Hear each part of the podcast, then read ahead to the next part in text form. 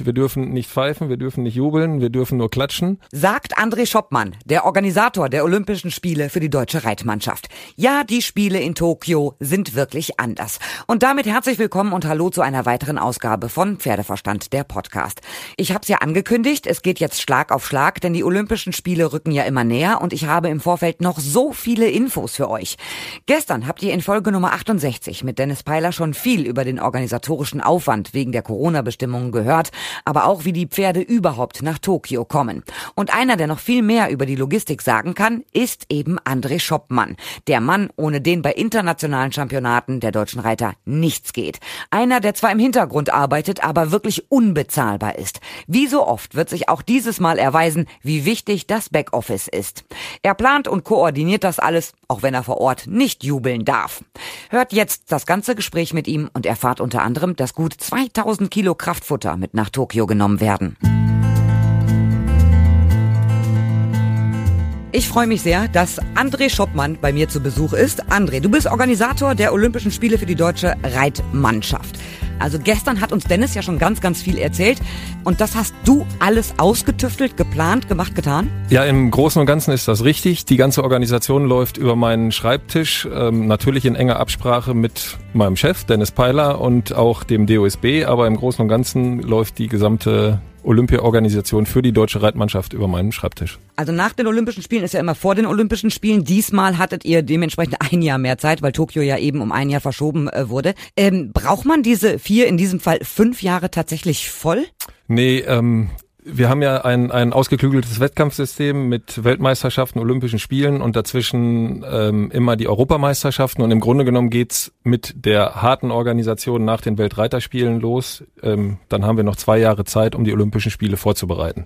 Heißt aber nicht, dass wir nicht vorher schon mal vor Ort waren, um zu gucken, wie es vor Ort aussieht. Also Europameisterschaften und Weltmeisterschaften organisierst du ja auch immer. Also du bist da ein alter Hase. Es ist auch nicht für dich das erste Mal. Die wievielten Olympischen Spiele sind das jetzt für dich? Es sind in Tokio jetzt die vierten vor Ort und die fünften, die ich organisiere. Krass. Und macht immer noch Spaß? Ja klar. Aber es ist dies Jahr ja besonders anstrengend. Ähm, ja gut, durch die Corona-Maßnahmen ähm, wird das alles etwas komplizierter, aber ähm, ich habe mein Hobby zum Beruf gemacht und wer will nicht zu den Olympischen Spielen? Ich halt nicht im Sattel, aber halt per Organisation. Mhm. Also gestern kam ja raus, Zuschauer auch aus dem Inland verboten. Das wird, finde ich, echt eine trostlose Veranstaltung. Auch für die Sportler. Also normalerweise volle Stadien, Zehntausende in den Stadien, Millionen an den Fernsehbildschirmen zu Hause. Jetzt Stadien, Arenen leer. Das ist echt bitter. Ähm, ja, das denke ich auch, dass das so kommen wird. Ähm, oder das, das kommt so. Das ist für die Athleten auch nicht schön, weil sie eben nicht angefeuert werden dürfen. Auch nicht von den paar Offiziellen, die vor Ort sind. Wir dürfen nicht pfeifen, wir dürfen nicht jubeln, wir dürfen nur klatschen. Ähm, aber wir kennen es ja vom Fußball aus dem letzten Jahr und ähm, vielleicht hört man dann ein paar mehr Nebengeräusche. Das ist lustig. Ihr dürft wirklich nicht pfeifen und jubeln und schreien. Nee, dadurch könnten ja Aerosole verbreitet werden. Okay, das sollte man den Organisatoren der Fußball-Europameisterschaft vielleicht auch mal sagen. das ist echt, ich finde diese Regeln tatsächlich total verrückt. Es geht jetzt ans Eingemachte. Dein Flug geht am Montag, richtig? Richtig. Kannst du noch ruhig schlafen? Also ich nehme schon viele Sachen noch mit ins Bett, ähm, wo ich dann eben nachts auch drüber nachdenke, was noch zu tun und zu lassen ist. Ruhig schlafen läuft anders. Das kommt dann ab Mitte Oktober. Du hast das jetzt alles auch wegen Corona im Homeoffice gemacht. Du hast mir gesagt, euer Esstisch zu Hause ist total vollgelagert mit sämtlichen Papieren. Aber du blickst noch durch? Das Genie äh, beherrscht das Chaos. ich habe zu Hause auf meinem Schreibtisch auch immer das Stapel- und das Haufenprinzip. Ich weiß genau, wo dieser Schnipsel Papier liegt, aber kein anderer würde ihn finden. Das ist bei mir auch so ein bisschen Systemchaos. Das ist bei mir genauso, ganz zum Leidwesen meiner Frau, aber am Wochenende habe ich ihr versprochen, räume ich den Esstisch wieder frei.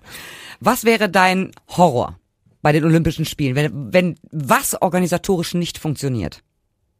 Nein, der größte Horror wäre, wenn einer bei uns aus der Mannschaft Corona positiv getestet wird. Ähm, wir sind alle gut vorbereitet, wir sind geimpft, wir, wir werden mehrfach getestet, aber wenn das dann doch eintreten würde, das wäre der größte Horror. Alles andere, denke ich, habe ich zumindest versucht, ordentlich und äh, besten Gewissens einzustielen und ähm, dann regelt sich das vor Ort.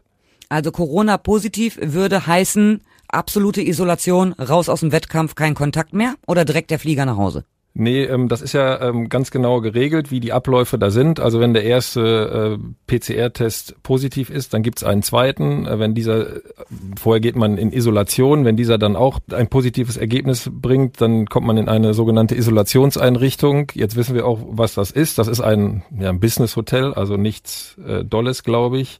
Da wird man sofort hingebracht und dann werden einem die Taschen auch aus der Unterkunft, in der man sich aufhält, zusammengepackt und in diese Unterbringung gebracht. Und dann entscheiden die sogenannten Covid-Liaison-Officer, äh, was mit einem passiert. Wie viel Unterlagen, Aktenmaterial hast du vom DOSB und vom IOC gekriegt, was da alles wie zu laufen hat? Äh, Aktenordnerweise.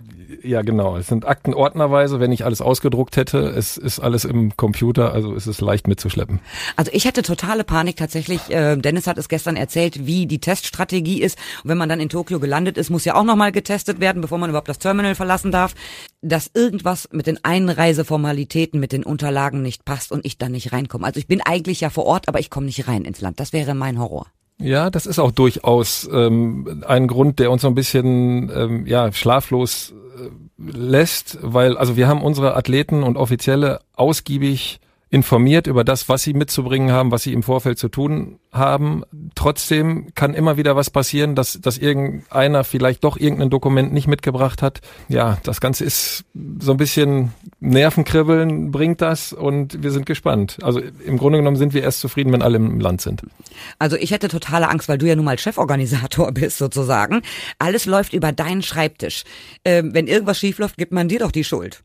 Aber du kannst ja nicht für alles der Sündenbock sein. Na gut, ich kann ja nicht für alle Leute äh, die Tasche packen und ähm, wir haben die Leute ausgiebig informiert gestern Abend noch in einem in einer Videokonferenz mit allen Pflegern, offiziellen Reitern, ähm, haben das ganze Thema nochmal durchgesprochen und ähm, so jetzt wir fahren ja vor, also wir fliegen ja am Montag und die Reitmannschaften kommen dann gestückelt hinterhergeflogen und so kann man ja auch immer wieder Informationen weitergeben, worauf zu achten ist. Mhm. Wie viel Masken nimmst du mit? Also ich habe zehn vom DOSB gekriegt. Ich war jetzt noch nicht einkaufen, aber ich nehme, glaube ich, ausgiebig mit, ja. Weil wie lange bist du selbst vor Ort? Dennis ja gut vier Wochen, du dementsprechend auch. Ja, genau. Wir sind also vom, vom äh, 12. Juli bis zum 8. August in Tokio. Mhm, die Reiter sind ja alle nur so Pi mal Daumen zwei Wochen da. Das heißt, die haben ja die ganz strikten Regeln äh, innerhalb der ersten 14 Tage. Nur Teamhotel, oder Wettkampfstätte. Ihr hättet ja vielleicht sogar das Glück, nach 14 Tagen euch ein bisschen freier zu bewegen.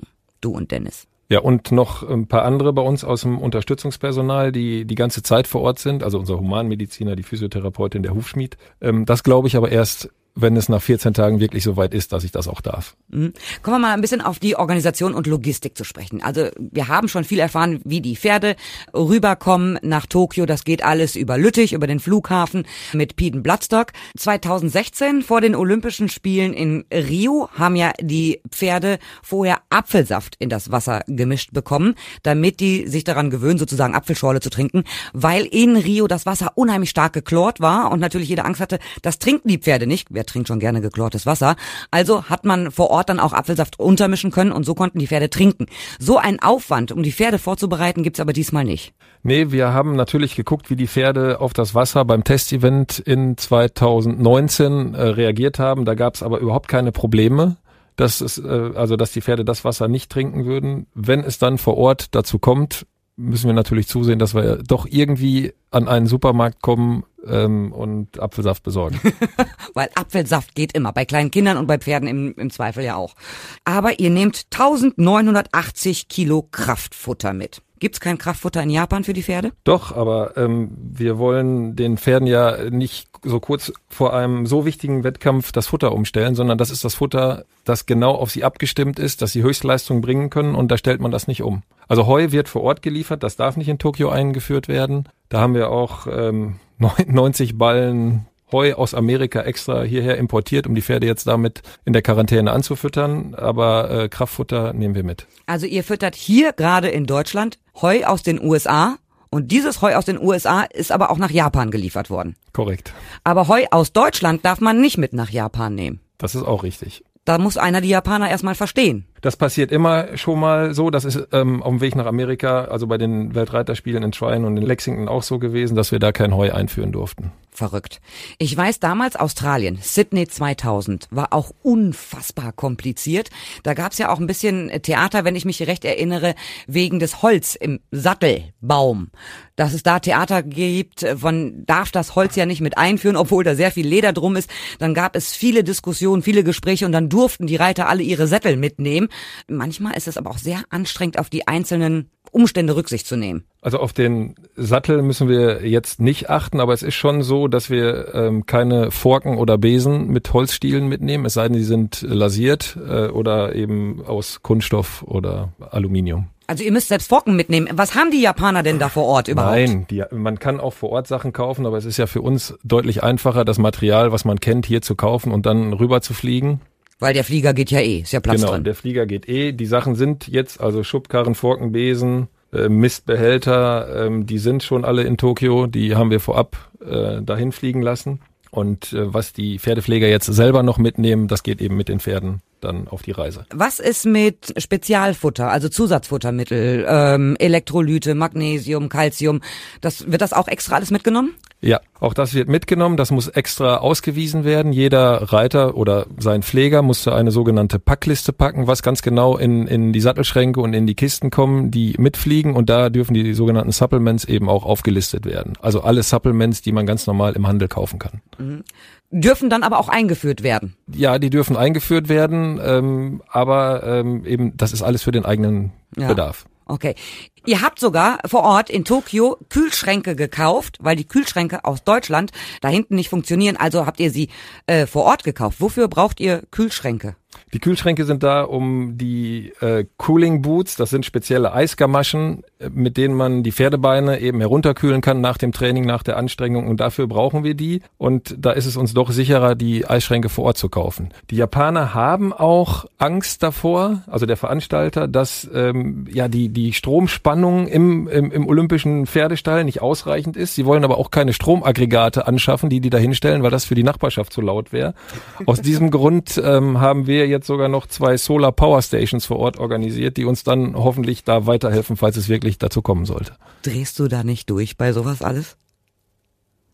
Ähm, da musst du zu lange überlegen. Nein, ähm, das Durchdrehen bringt einem nichts. Ich ähm, sage eigentlich immer, ich bin mit einem guten westfälischen Fleckma ausgestattet und das hilft mir hier und da doch schon sehr weiter. also ich würde total am Kabel drehen. Auf was müssen sich denn die deutschen Sportler da hinten einstellen? Ich weiß, ihr hattet ja ein Trainingsevent. Ich habe damals mit Peter Thomsen darüber hm. gesprochen. Ähm, ihr wisst, was euch erwartet. Das wissen aber nicht alle Reiter. Was kannst du denen mit auf den Weg geben? Also die Reiter sind im Vorfeld natürlich intensiv von uns gebrieft worden, auch was das Thema ähm, ja, Klima in, in Tokio jetzt äh, mit sich bringt. Ähm, das ist so ein bisschen durch Covid in, in Vergessenheit geraten, aber wir haben sie alle darüber informiert. Wir haben Erfahrungen von den Olympischen Spielen 2008 aus Hongkong. Ähm, da war ein ähnliches Klima. In Tryon war es in, äh, an einzelnen Tagen auch so und äh, unsere Reiter, vor allen Dingen die Springreiter, sind ja viel in der Welt unterwegs, also die wissen schon, wie man mit dem Klima umgeht. Mhm. Du hast dein Laptop mitgebracht, weil du nicht wusstest, in welche Richtung unser Gespräch gerade geht. Du hast alles dabei über Zahlen, Daten, Fakten. Hau doch mal ein paar Zahlen, Daten, Fakten raus. Okay, also wir haben äh, zwölf Reiter vor Ort mit zwölf Pferden natürlich und zu diesen zwölf Pferden gehören auch zwölf Pferdepfleger.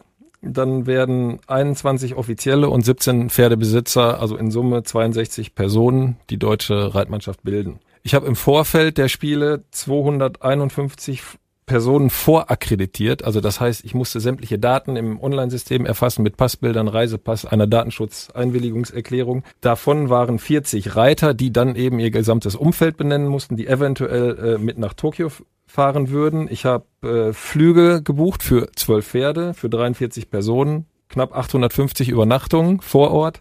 Du hast eben schon von dem Futter gesprochen, also knapp 2000 Kilogramm Futter haben wir äh, eingeplant, 9600 Kilogramm Gepäck, was also die Sattelschränke und, und Sattelkisten und so weiter beinhaltet. Ähm, Inklusive ja. Trensen, Sättel, Gamaschen, Bandagen, das ganze Alles, was ein Reiter so braucht. Ja, genau. wir kennen das alle. Ne?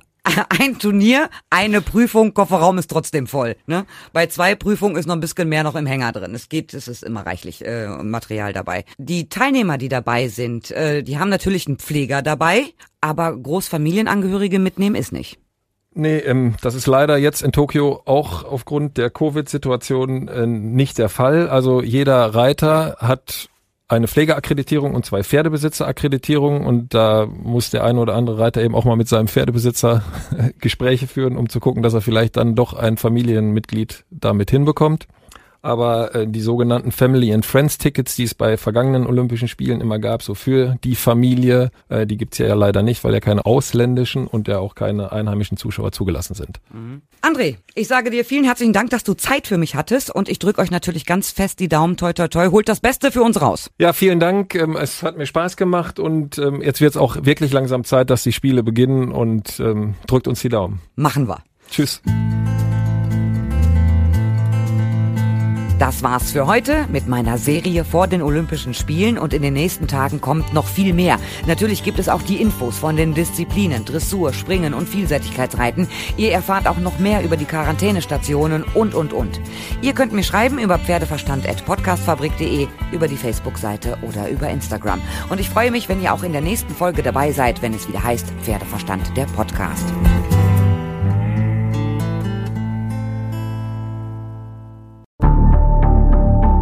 Wie lange kann ein Mörder sein dunkles Geheimnis bewahren? Wann bekommen die Angehörigen Gewissheit und die Opfer Gerechtigkeit? Jedes Jahr werden bei der Polizei rund 100.000 Menschen als vermisst gemeldet. Drei Prozent davon, also 3000 Menschen, bleiben länger als ein Jahr verschwunden. Einige werden nie wieder gesehen. Seit gut drei Jahren arbeitet die Polizei in NRW mit sogenannten Cold Case Units. Das sind Abteilungen, die wirklich nur damit beschäftigt sind, Mordfälle zu bearbeiten, die teilweise seit Jahrzehnten ungeklärt sind. Ich bin Mike Mattis, Radioredakteur und News Anchor und ich spreche mit Ermittlern über diese Fälle. In meinem Podcast Licht ins Dunkel, Cold Cases und ungeklärte Vermisstenfälle von hier beleuchten wir gemeinsam mit Profilern, Staatsanwälten und Mordermittlern Cold Cases und ungeklärte Vermisstenfälle aus ganz Deutschland. Immer in der Hoffnung, dass Angehörige endlich Gewissheit und die Opfer Gerechtigkeit bekommen. Licht ins Dunkel. Cold Cases und ungeklärte Vermisstenfälle von hier. Eine Produktion von Mike Mattis und der Podcastfabrik.